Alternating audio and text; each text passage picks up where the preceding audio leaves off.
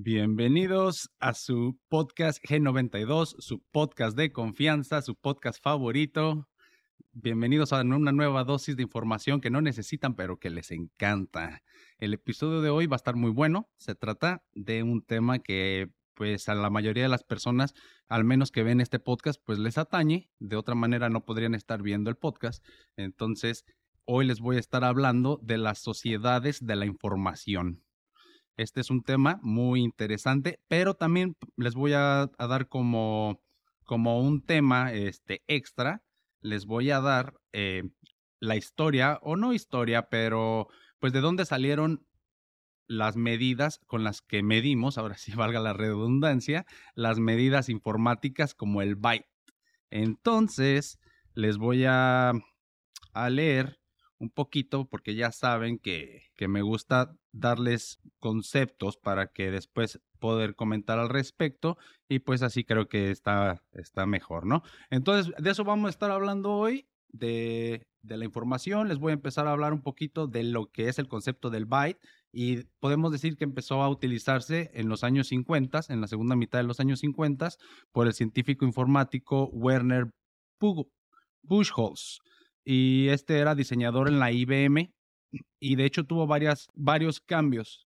Primero se decía que el byte era una unión de 1 a 16 bits y después se movió a 1 a 4, después a 3 y, y al final se hizo el estándar que era de 1 a 8 bits. Y bits son nada más unos y ceros, o sea, un bit es un 1 y es básicamente como tú podrías descomponer cualquier cosa digital Ah, la, puedes descomponer en, pues, en binario, se le dice. Entonces, eh, pues esto es el concepto más básico de lo que es el, bit y después con 8 bits se hace un byte. Después les voy a dar casi casi que dos episodios en uno. En la primera parte voy a comentar acerca del bit y todas estas medidas de, de cómo guardamos nuestra información digital eh, cuántos más o menos es un byte, las equivalencias y todo esto. Va a ser muy rápido, nada más para dar como un contexto y que se den cuenta de, cuánta información tenemos disponible. Y, y, pues ya, básicamente es eso. Quédense, les va a encantar este episodio y sigan en mis redes sociales. Acuérdense, mi nombre es Vladimir Chávez, entonces me pueden encontrar en Facebook como VladPDX92. Vlad es V mayúscula y después PDX92 pues con mayúsculas. También en Instagram como Vladimir-cha. Cha es con doble A. En TikTok me puedes encontrar, es el mismo que en Facebook, solamente que en minúsculas. Es VladPDX92, todo minúsculas. Entonces, pues ya, básicamente ahí me puedes buscar. También tengo mi proyecto de música que se llama BC Beats. Por ahí encuéntrame en Spotify, en Apple Music, donde sea que escuches casi casi este podcast. También ahí va a vas a poder oír mi música. Y bueno, pues por aquí nos seguimos viendo. Gracias por ver este episodio. Recuerden la sociedad de la información y dos en uno. También les voy a dar un poquito de la historia del byte. Entonces, pues nada, gracias.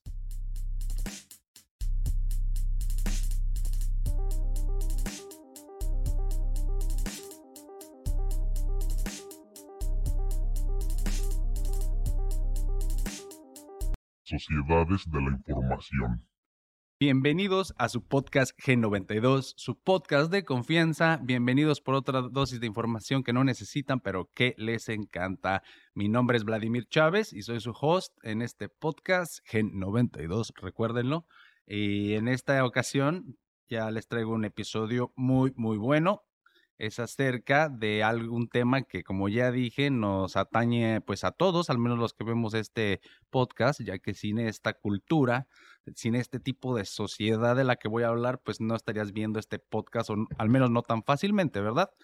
Y bueno, el tema se llama las sociedades de la información. Un tema muy, muy chingón, que hay muchas cosas de qué hablar. Entonces voy a empezar, eh, pues, dando un poquito del, de la definición y la, un poquito de historia, pues, como siempre, ya saben. Voy a mencionar también, eh, saqué la información de, de, un artículo que se llama Sociedad de la Información, de una página que se llama economipedia.com.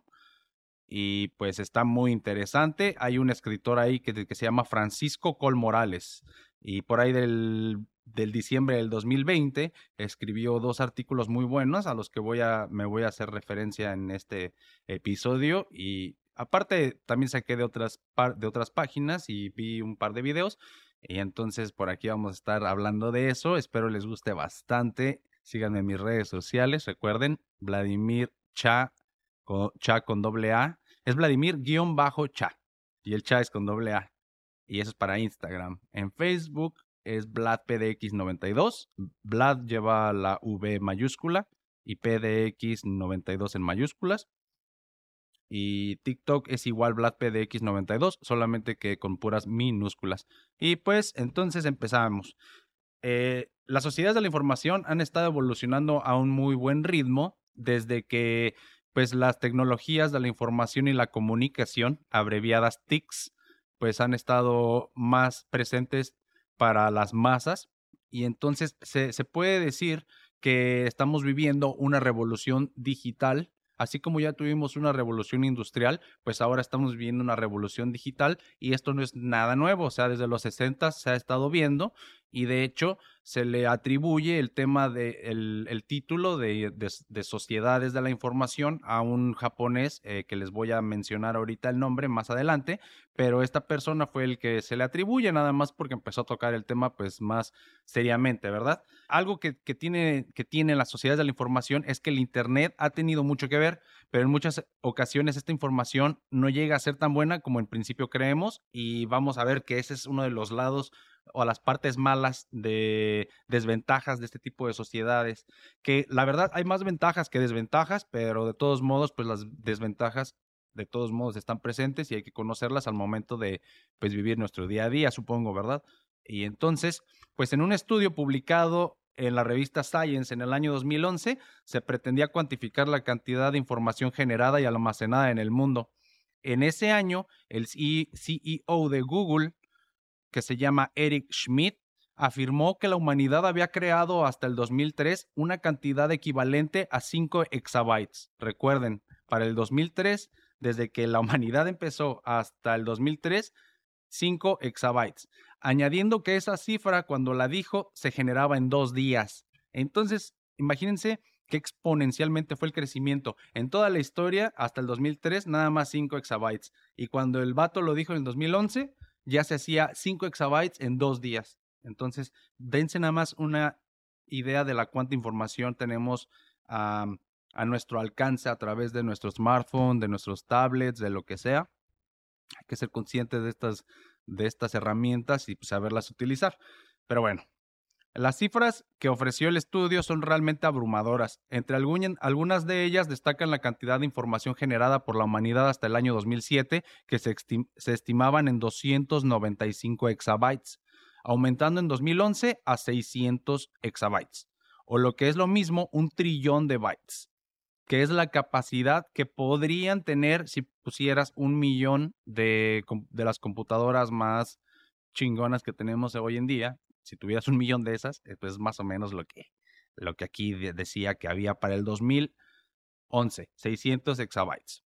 Pero yo creo que a lo mejor era más. No creo que haya una, una manera tan precisa de, cuantificar eso. Al menos si hay por ahí alguien de, que estudió ingeniería en TICS o algo así, sabe bien qué pedo con esto y saben así datos más exactos, pues estaría muy bien que lo comentaran. O sea, yo creo que de las cantidades que aquí hablan, a lo mejor es más. En el 2011, 600 exabytes y el estudio también dice que la tecnología digital, debido a la constante digitalización de todos los artefactos, herramientas que utiliza el humano, desde carros hasta televisiones, el reloj, todo, hasta los anillos ya son digitales, o sea, o bueno, tienen tienen sensores y entonces eh, generan informaciones a lo que me refiero. Entonces, esta constante digitalización domina claramente sobre las tecnologías analógicas, puesto que desde el 2007 el 99.9% de la información generada es en formato digital o al contrario, que solo el 0.007% de la información del planeta está en papel. Entonces, si creemos que tenemos muchísimos libros y muchísima información, muchísimas cosas así descritas, pues no tenemos ni el 1% de la información. En cambio, Ya les había platicado en el episodio del Big Data. O sea, el Big Data está cabrón, es como el consciente incolectivo, pero representado de manera digital. Entonces está muy interesante. Entonces aquí, ahí en el intro, como les dije, les voy a dar también una pequeña introducción a los sistemas de, que utilizamos o cómo les llamamos a estas unidades de medición de memoria para guardar tus archivos digitales. Entonces, también les quiero contar un poquito de la historia. Ya les dije, el concepto lo, empezaron a utilizar en el 1957 por un ingeniero de la IBM que se llamaba Werner Buchholz y él fue el diseñador de la IBM 7030 Stretch, un clásico, ¿no? hablo como si yo lo hubiera, como si yo lo conociera, pero supongo pues que es un clásico y nunca tuve la oportunidad de utilizar este tipo de, computadores, pero creo que eran de los que parecían todavía cuartos, entonces no es como que como que cualquiera o tu vecino tuviera uno. Pero bueno, en su, en su concepto original, un byte era un conjunto ordenado de cuatro bytes, bits, perdón, un conjunto ordenado de cuatro bits, pudiendo abarcar de 1 a 16 bits pero finalmente se redujo a 3 bits, pudiendo abarcar de 1 a 8 bits. Finalmente, el byte de 8 bits se consolidó como estándar por el sistema IBM S360. Bueno, las cantidades de los bytes. En la actualidad, en la informática, los bytes siguen utilizándose para servir de referencia para distintas cantidades. Si partimos de un byte como 8 bits, tal y como establece la codificación de caracteres ASCII, American Standard Code for Information Interchange, y que la representación de texto en ordenadores se basa en 256 caracteres, podemos establecer la siguiente equivalencia gradual. Un byte es equivalente a 8 bits, ya dijimos. Un kilobyte es equivalente a 1000 bytes o sea, 8000 bits. Pero ya ni siquiera vamos a hablar de bits porque se van a convertir en millones muy rápidamente, entonces este, olvídenlo. Entonces, ah, recordemos, la abreviación para byte es nada más una B de burro, una B eh, grande en mayúscula. Y también encontré que para los países que hablan, o los francoparlantes, que son francoparlantes, perdón, son los alemanes y por allá en Europa, ellos lo abrevian con una O porque en lugar de decir byte, ellos dicen octeto. Bueno, entonces un kilobyte son mil bytes, un megabyte son mil kilobytes, un gigabyte son mil bytes. Perdón, un gigabyte son mil megabytes. Entonces, esto es generalmente ahí, ahí en esta, en esta mil megabytes es, yo supongo que el estándar para computadoras decentes, o sea, de medio rango. Es como el estándar ahorita de, de memoria, yo supongo un terabyte. O sea, si no, o sea, menos de que sea en estado sólido, ahí sería menos, unos 250 gigabytes, 256. Eh, pero si no, si, si es un disco duro, pues eh, un poquito no en estado sólido. eh, entonces, este probablemente va a ser de un terabyte. Este digo como el estándar. Entonces tenemos que el terabyte son mil gigabytes y ya, ya te puedes dar una idea de cuánta información le cabe. O sea, un terabyte, mi computadora es de un terabyte y no la he llenado y con eso que ya les dije que cada episodio me sale de 20 gigas. Entonces te puede caber un montón de información en un terabyte. Un terabyte es algo, una, es, cada vez es menos aceptable, pero todavía es bastante, este, para una persona que nada más toma fotografías y a lo mejor profesional, pero la fotografía no es como el video de pesado, entonces pues no, no, no, si eres diseñador, si diseñador gráfico, por ejemplo, pues no te vas a acabar un terabyte tan rápido, pero si haces otro tipo de diseños o, o si editas video, pues un terabyte a lo mejor no es nada. Bueno, realmente no es nada. Pero ya se dieron una idea de cuánto son terabytes, son mil gigabytes. De aquí tenemos un petabyte y son mil terabytes. Un petabyte es algo loquísimo, son mil terabytes. Yo, este, ya quisiera tener un petabyte para tener ahí, este, mi reserva de, de memoria para los videos, pero pues eventualmente yo creo que vamos a llegar a eso cuando un petabyte, una imagínate ya cuando tengamos USB, de un petabyte va a estar genial. Bueno, después sigue un exabyte, que son mil petabytes. Y lo más grande, que se maneja ahorita es un zettabyte, que son mil exabytes. Es un chingo de información. Entonces, ¿qué pues son las sociedades de la información? Y ya que tenemos ese contexto de cuánta información se genera en un día, o sea, esto yo lo dije hasta el 2011, porque por allá también me encontré este, otra página donde se llama What Happens in, in Internet in a Minute. Y esto es en el 2019. Entonces es una gráfica que te dice en un minuto en Internet en el 2019 qué pasaba. Y por ejemplo dice que en Facebook había un millón de personas tratando de meterse a su cuenta. O sea, un millón de logins, de accesos a cuentas. En ese mismo minuto, que son pues 60 segundos, recuerden, 18.1 millones de WhatsApps, 4.5 millones de videos, de reproducciones de, de videos en 2019. Eso fue antes del COVID. Entonces, en el COVID, esto explotó, o sea, muchísimo más de todo lo que le estoy diciendo. Estas cifras eran altas en su tiempo, pero para nuestros estándares ahorita son muy bajas. Eh, 390 mil apps o descargas de aplicaciones de la Play Store. Eh, un millón, más de un millón de, de, ¿cómo se le dice? En Tinder, cuando le das para la derecha o la izquierda o lo que sea, de, cuando deslizas, sí se dice deslizar, ¿no? 1.4 millones de deslizamientos en Tinder. Un millón de vistas en Twitch cada 60 segundos. 41 suscripciones a, plataformas. Eso se me hace muy poquito, 41 eh, suscripciones a plataformas de música, pero por, por 60 segundos. Eh, pero bueno, también te dice que 2.1 millones de Snapchats creados y un millón de dólares en compras online. También en un segundo hay 694.444 horas en Netflix de reproducción de videos. Imagínate cuánta gente está viendo al mismo tiempo para que en 60 segundos se junten 300, casi 700 mil horas. Y esto era en 2019, recuerden, porque después de, del COVID esto se fue a las nubes y es muchísimo más ahora. Entonces, bueno, las sociedades de la información son aquellas sociedades que han implementado las tecnologías de la información en la comunicación para llegar a todos, para, para aprovechar estas, o sea, aprovechan estas herramientas para llegar a las masas utilizan las TICs masivamente para organizarse como una sociedad, así como para interactuar entre ellos. El concepto nace en Japón en el año 1960. Este trata de exponer los cambios que vivieron las sociedades tras implementar el uso de las TICs dentro de ellas. Todo ello en aras de una revolución digital o una digitalización que no cesaba en su expansión a lo largo y ancho del planeta.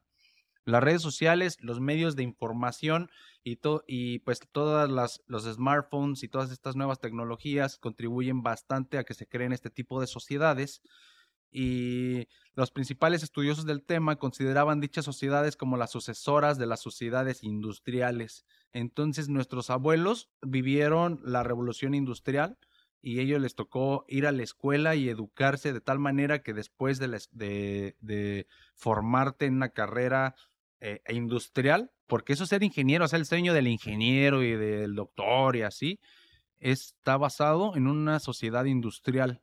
O sea, ser un ingeniero en una sociedad industrial es, un, es algo, algo muy honorable, por, por así decirlo. Entonces, ahorita estamos cambiando a la revolución digital. Entonces, ahorita se está yendo más como a todas este tipo de carreras, pues digitales, están empezando a ver más, están respetando más, la gente pues están como yo, aquí, grabando videos enfrente de su camarita y... Pero pues esto ya es un, un poquito el futuro, la verdad. Em, entonces, las redes sociales influyen bastante, ¿verdad? Como ya les dije. Eh, de, de, la misma forma que la revolución industrial industrializó, valga la redundancia, la sociedad, pues la revolución digital está digitalizando la sociedad. Entonces, pues nos tenemos que digitalizar. Eso pues significa como tener relevancia en redes sociales, en plataformas. No es a fuerzas, obviamente. Esto solamente si a ti te gusta este mundito, si tú quieres estar en la onda, eh, y no me refiero a la onda como uy, ser, ser cool o lo que sea, sino pues en esta, en subirte pues al tren, está bien, y yo supongo que así como apuntan las cosas, cada vez más gente va a estar ahí, entonces creo que es la mejor, mejor momento ahorita para, para que te subas, amigo, y, si estás interesado, pues escríbeme, igual podemos hacer ahí un episodio del G92, si puedes salir de invitado, ahí mándame un, un directo, por favor. También me gustaría que, que en la comunidad que tengo ahorita que está creciendo en Facebook, me gustaría que comentaran un poquito más, sobre todo porque quiero conocerlos, quiero saber si les, qué les parece mi trabajo, qué tipo de, de, los temas de los que hablo, qué les gusta más, qué les gusta menos, eh, que si tienen por ahí un tema que, que, creen que les puedo explicar y que me saldría bien, pues háganmelo saber por favor y yo estaré ahí feliz si me gusta también, si me llama la atención, pues de hablar al respecto. Entonces, le pegué al micrófono. Lo siento, amigos, si les rompí por ahí los tímpanos. el origen del concepto se remonta a los 60, como ya les dije. Este se originó en los 60, siendo uno de los autores más considerados el profesor y sociólogo Yoneji Masuda. Por ello, este profesor Masuda se le ha otorgado la autoría de dicho concepto, así como el hecho de que hablamos de uno de los principales precursores de los estudios basados en dicho concepto. Entonces, nada más pues aquí le estábamos dando sus honores al sociólogo Yoneji Masuda. Si les llama la atención, los invito a que vayan a Google y lo busquen y ahí pueden ver pues todos los libros que ha escrito. Eh, que tiene son muy están muy interesantes se toman bastante en cuenta para pues la sociología y sobre todo pues para esta teoría de las sociedades de la información él es el padre no Voy a hablar de, las, de algunas características que, definen a las sociedades de la información, porque no son los únicos tipos de sociedades, pero ahorita no les quiero spoilear más, nada más vamos a hablar de estas.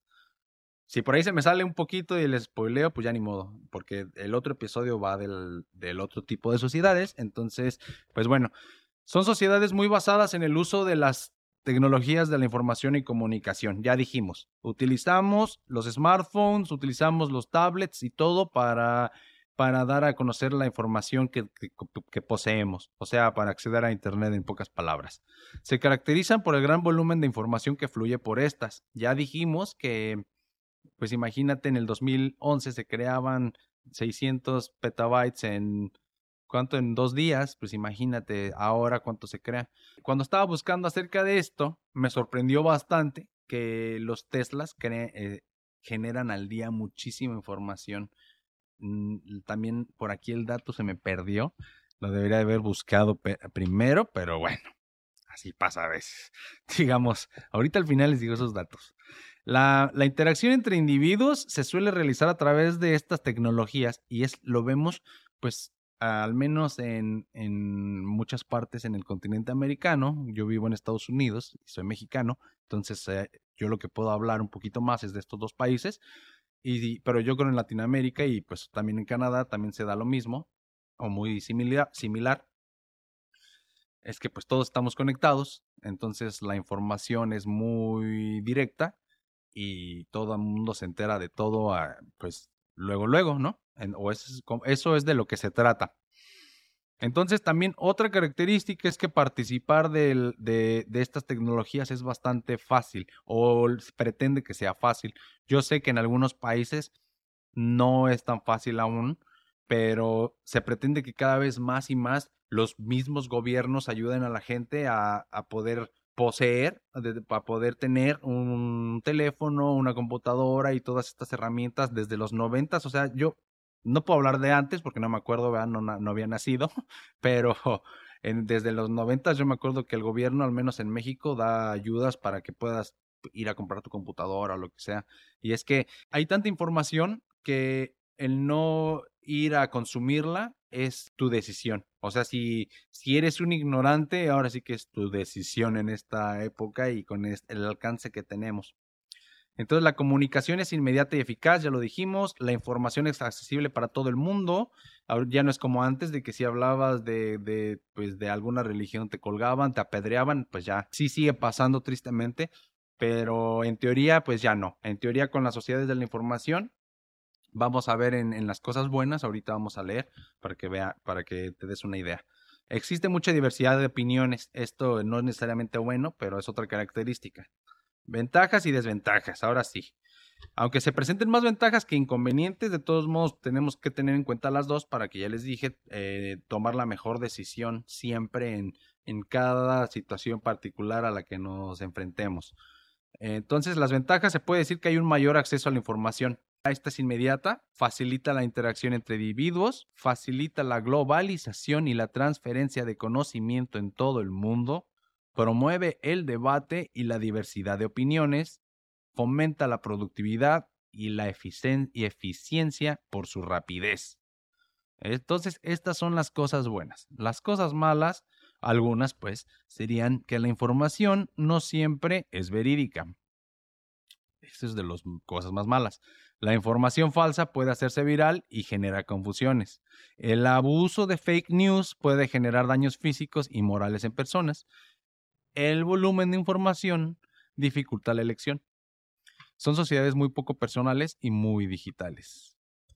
Entonces lo que, lo que nos, nos da esto a entender entre las cosas buenas y malas es que pues sí tenemos muchísima información, entonces aquí más bien lo que tenemos que practicar o estar muy conscientes es de nuestra brújula interna que nos dice qué información es la, la que debemos de escuchar y cuál es la información que es más como ruido.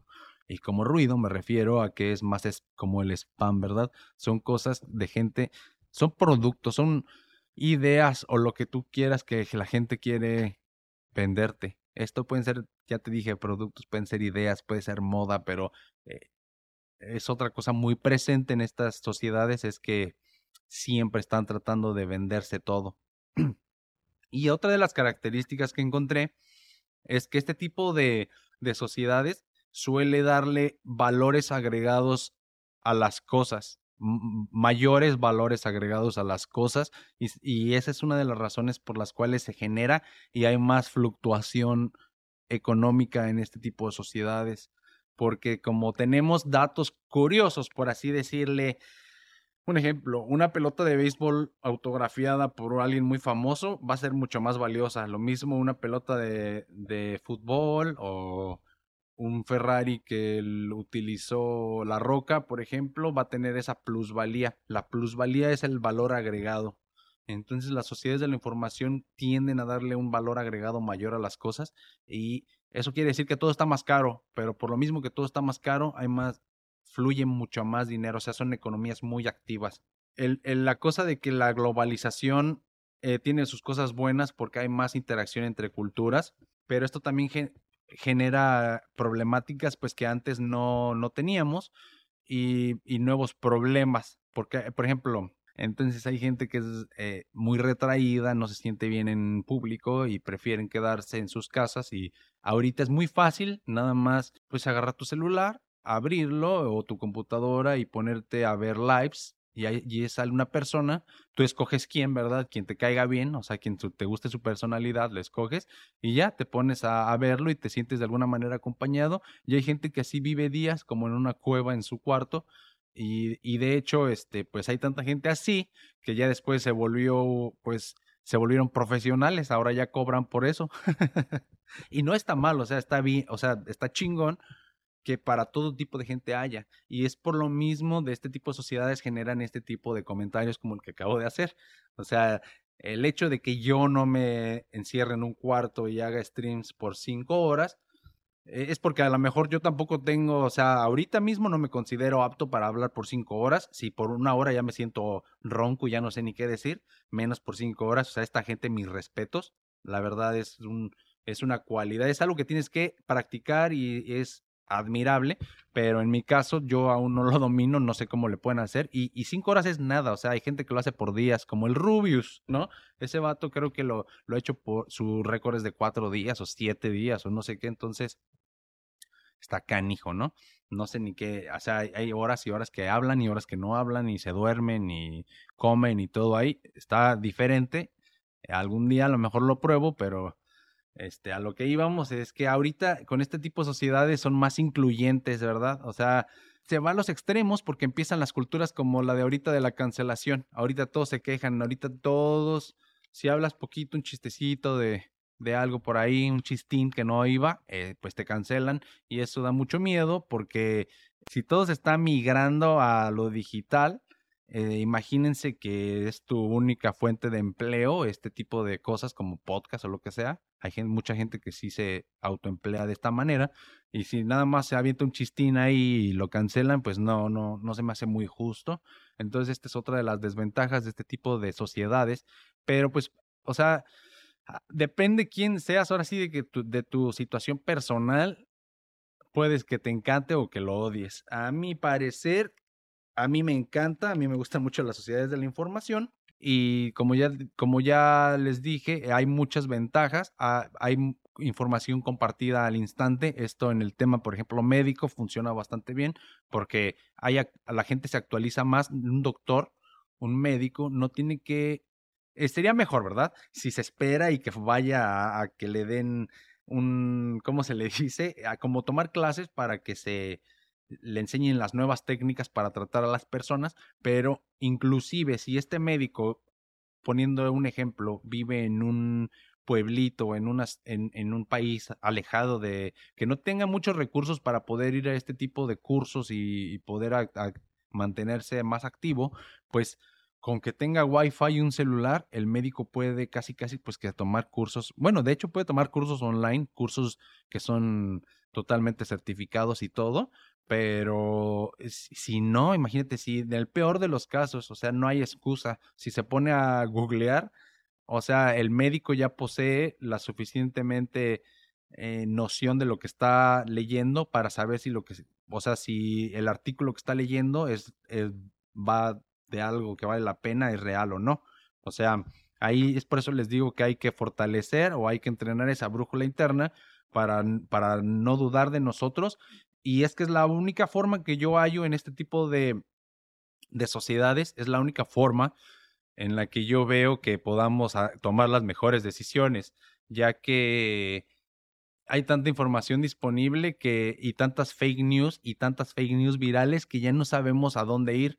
Hay libros, no quiero decir nombre, ¿verdad? Creo que era de George Oswell, creo, ah, o Dickens, pero habla de esto mismo, de, de, cómo, bueno, de hecho estos dos autores que, que, mencioné tienen dos enfoques distintos del futuro. Uno habla de, de cómo la sociedad va a ser controlada. De hecho, creo que es George Orwell. Es George Orwell. Se me fue el apellido. Bueno, ya saben quién estoy hablando. Creo que es el que escribió el del Gran Hermano. 1981, El Gran Hermano, algo así, y habla de cómo la sociedad es manipulada eh, o controlada a través de, de cámaras que están en todos lados y es como un régimen militar. Esto se podría decir que es como el socialismo, ¿verdad? Eh, aunque ya no... Sí, sí, así lo vamos a dejar. Es como el socialismo, se le puede decir. Y el otro ah, autor, que sería Dickens, nomás que no me acuerdo cómo se llamaba el libro, por ahí les voy a, les voy a dar este, a lo mejor algún video de eso, está muy interesante ahora que lo pienso. Pero él hablaba más de una, de una sociedad que era ah, controlada a base de placer y de, de, mucha información. Exactamente lo que pasa eh, con el imperialismo y el capitalismo. O sea, casi casi son dos maneras distintas o sinónimos de, de estas. Por ejemplo, lo que les digo, cuando controlas con placer es el capitalismo, cuando controlas militarmente socialismo. Hay muchos eh, paralelos, entonces que podemos ahí hablar de ello en otro video porque se me hace que es un hilo bastante interesante pero muy largo. Entonces esta otra persona, creo que les digo Dickens, decía que la sociedad iba a ser controlada con placer y con mucha información. Esto ya estamos viendo. Las, las sociedades aristocráticas son las sociedades que valoraban la educación y la educación, no, se le puede decir la erudición, esa es la palabra. La erudición es el formarse académicamente lo más que puedas. O sea, un erudito es una persona que sabe muchísimo de todo. básicamente. No necesitas ser un genio, pero sí ayuda mucho y generalmente los eruditos son genios, ¿verdad? Pero tú puedes nacer muy básico y, estudiar, estudiar, estudiar, estudiar y si te encanta y lo sigues haciendo vas a, llegar a ser un erudito. O sea, erudito significa ser, saber mucho. Entonces las sociedades aristocráticas generalmente favorecen a la erudición, pero en estas sociedades de la información vemos que no importa mucho el, que el conocimiento sea ni siquiera real y no importante. O sea, estamos, también le dicen sociedades líquidas, que eso es, ah, hay muchos paralelos también con la sociedad. Ya les dije que hay bastantes tipos de sociedades y, hay palabras para este tipo de sociedades muy, muy, este, muy, muy, ¿cómo se les dice? Específicas. Entonces, para no confundirlos, nada más les voy a hablar de las de la información. Y les digo, cuando hay tanta información disponible para ti en la palma de tu mano, no sabes, o sea, cuando tienes, es como cuando te dicen, a ver, pregúntame algo, no sabes qué preguntar. Entonces, básicamente, Google siempre que lo abres, Google te pregunta, a ver, pregúntame algo. Literalmente ahí dice, ¿qué está en tu mente? What's on your mind? Entonces, siempre te está preguntando, pregúntame algo te dice pregúntame algo. Entonces, siempre, ¿por dónde empiezas? A menos de que estés haciendo una tarea y tengas una pregunta así muy específica, generalmente, sea, no lo utilizas, ¿verdad? Antes me acuerdo que la gente por, por cosas así, cualquier cosa que quisieran saber muy específica, tenían que ir a una enciclopedia y buscar y, y o sea, era un, una cosa que tardaba no, incluso a lo mejor horas buscando y ahorita lo podemos hacer en 10 segundos y hay veces que ni lo hacemos. O sea, hay tanta información que ya te cierras y dices, ya no más. O sea, no más por hoy, ya no quiero saber nada. otro ejemplo. Antes tenías 10 películas y veías una cada día de la semana. Y si te aburrías, las cambiabas de día nada más y ya, ¿verdad? O a lo mejor tenías, ah, o sea, 20 películas, dos, dos diferentes para que cambiaras, ¿no? O sea, una semana 10, dos cada día y la otra semana cambiabas otras dos cada día o algo así porque también para ver tus series o lo que sea, nada más tenías la tele. Entonces, si no te gustaba lo que había, tenías que ver o una película. Por eso digo que dos películas al día, ¿verdad? Y estoy siendo buena onda, porque si no, y tenías nada más poquitas, o, si eran VHS, peor, ¿verdad? Si tenías nada más 10 y los tenías que rebobinar, qué flojera.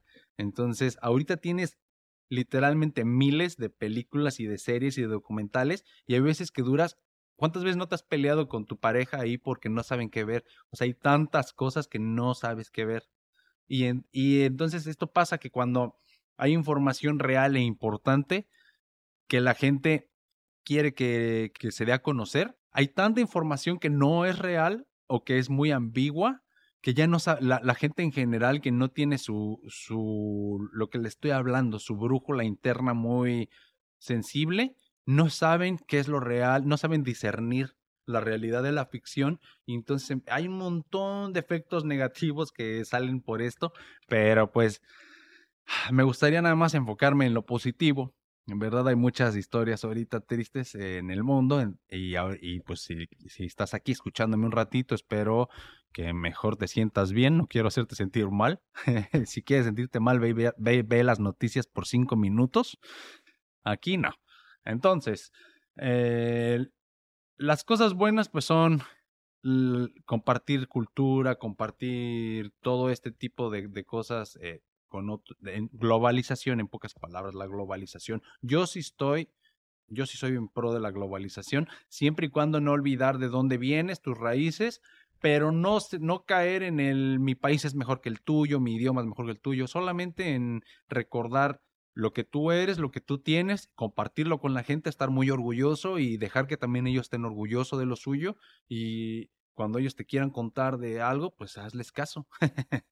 Entonces, pues nada, hasta ahorita hay muchas más cosas de este que, que, que, me puedo clavar y seguir este, hablando, pero ya se dio, ya me di a entender, creo ya quedó claro, sociedades de la información, pues es como en la que vivimos ahorita está, está muy presente en este momento. Muy gran porcentaje de la población aprende mucho más, me gustaría decir eh, por su cuenta, a lo mejor de cosas que no necesariamente son académicamente aprobadas, o sea, si vas y le preguntas a la SEP o al organismo encargado de la, de la educación en tu país, a lo mejor ellos van a decir qué mierdas, porque están, o sea, no, si le hacen un examen a ciertas personas no lo van a pasar académicamente, pero estos mismos tipos de personas puede ser que ya se hicieron expertos en, en no sé, en instalar bocinas, como yo, por ejemplo, yo la neta, este, no terminé mi carrera, estudié ingeniería mecánica, pero no me gradué, pero de todos modos, pues yo sabía hacer mecánica,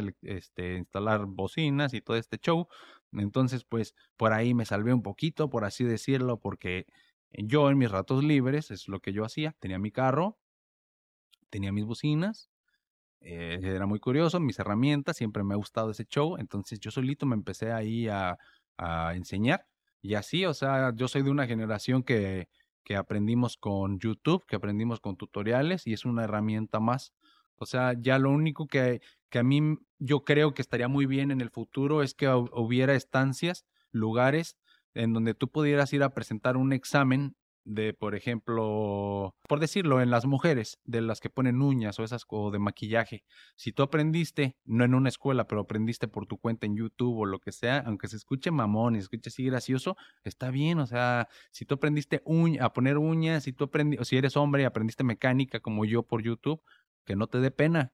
Nada más estaría bien que hubiera un lugar donde tú pudieras ir y que te certificaran y que pudieras trabajar con la misma validez que si fuiste a una escuela, porque no todos pueden ir a una escuela por tiempo, por dinero o porque no quieren y no les gustan, pero no significa que no puedan. Y mucha de esta gente son unas este, chingonerías haciendo lo que sea, pero lo aprendieron pues por fuera y hay músicos que no fueron a la escuela, que no, que no por eso son menos y ya es otra de las cosas que nos dan estas, este tipo de, de sociedades, que, que al estar expuestos a mucho tipo de gente, y al tener ese tipo de pensamiento inclusivo, pues ya aceptamos ahora gente que, que no quiere ir a la escuela, pero que son muy buenos este, haciendo música.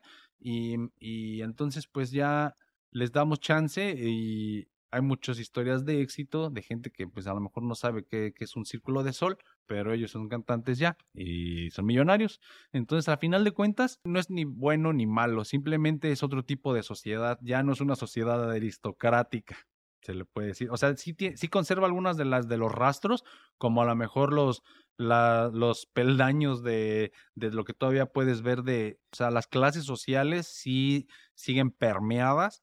Y más porque con tanta gente diciendo lo que opinan, con tantas opiniones allá afuera, la sociedad se fragmenta más. Veamos que, por ejemplo, en, en el tipo de sociedades que son régimen militar, el gobierno somete a la a la sociedad a que todos crean en una sola cosa, entonces se vuelven más unidos en cierta manera.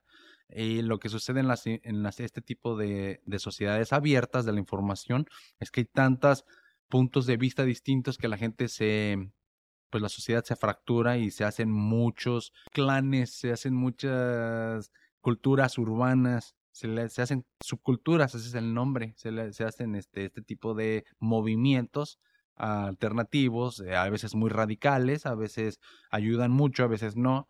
Y es por esto, por esto que hay mucha información. Hay muchas de estas subculturas que nacen pues desde ideas que son a lo mejor falsas, o sea, de fake news y se empiezan a hacer así muy grandes y después hasta religiones o cultos se desenvuelven. Pero bueno, o sea, son cosas que nadie, o sea, nosotros el humano no se había enfrentado a esto y todos estamos al mismo tiempo aprendiendo. Entonces, tenemos que ser bien conscientes de lo que hacemos, sobre todo con la información. A mí me encanta la información, yo estoy al 100 con esto de que andemos aquí, que en el Facebook y, jajaja, pero para mí esto es un juego, es un juego en el que yo hago mis videos y es así como, como el tiempo que yo utilizo en la edición y en todo es como la gente que, que se pone a jugar cinco horas, pues yo me pongo aquí a hacer cinco horas videos y eso es lo que me entretiene, ¿verdad? Y es como mi jueguito, entonces yo subo mis videos y si tienen views y si todo este pedo es es el equivalente a mí como ir ganando en el Call of Duty. Entonces, ayúdenme a ganar. Vean más los videos, compártalos por ahí con sus con sus amigos, con sus familiares, por favor. Este, ya les dije, quiero llegar a los mil suscriptores, quiero encontrar por ahí también patrocinadores para ya no grabar en mi sala o al menos para alguien, ¿no? Que me diga cómo puedo hacer aquí, este, cambiar el fondo. Que sí me gusta, está bonito, ¿verdad? Pero es nada más mi comedor. no lo puse así a propósito. Nada más le pongo aquí este en el pizarrón BC Bits. Pero. o cualquier cosa. Pero realmente, pues sí me gustaría tener un, un lugar que, que tuviera iluminación más adecuada. Y porque, pues, como se pueden imaginar, aquí me siento junto a una ventana y aprovecho la luz del sol. Tengo también otra luz, pero de todos modos, o sea, cuando no tienes un cuarto especial necesitas un montón de cosas y adaptaciones y como te digo es mi comedor, pues después de grabar tengo que quitar todo y limpiar y antes de grabar tengo que instalar todo, entonces pues con un estudio está mejor. Y todo esto se puede si tú me ayudas, te suscribes, le das like, lo compartes y entonces ya te dije, puede llegar a más gente y por ahí puedo encontrar un sponsor y bueno, pues esto sería todo por este video. Recuerden, Sociedades de la Información. Soy, mi nombre es Vladimir Chávez. Gracias por ver el video. Saludos, por ahí nos vemos la próxima semana. Eso es todo por el episodio de hoy. Si te gustó, dale like y compártelo. Recuerda suscribirte a mi canal y sígueme en todas mis plataformas. Sígueme en Facebook como Vladimir Chávez. Entra en esa página y después ve a la sección de videos y entra al playlist G92 para disfrutar tu video podcast por Facebook. Búscame en cualquiera de las plataformas que utilices para escuchar podcast como Gen92.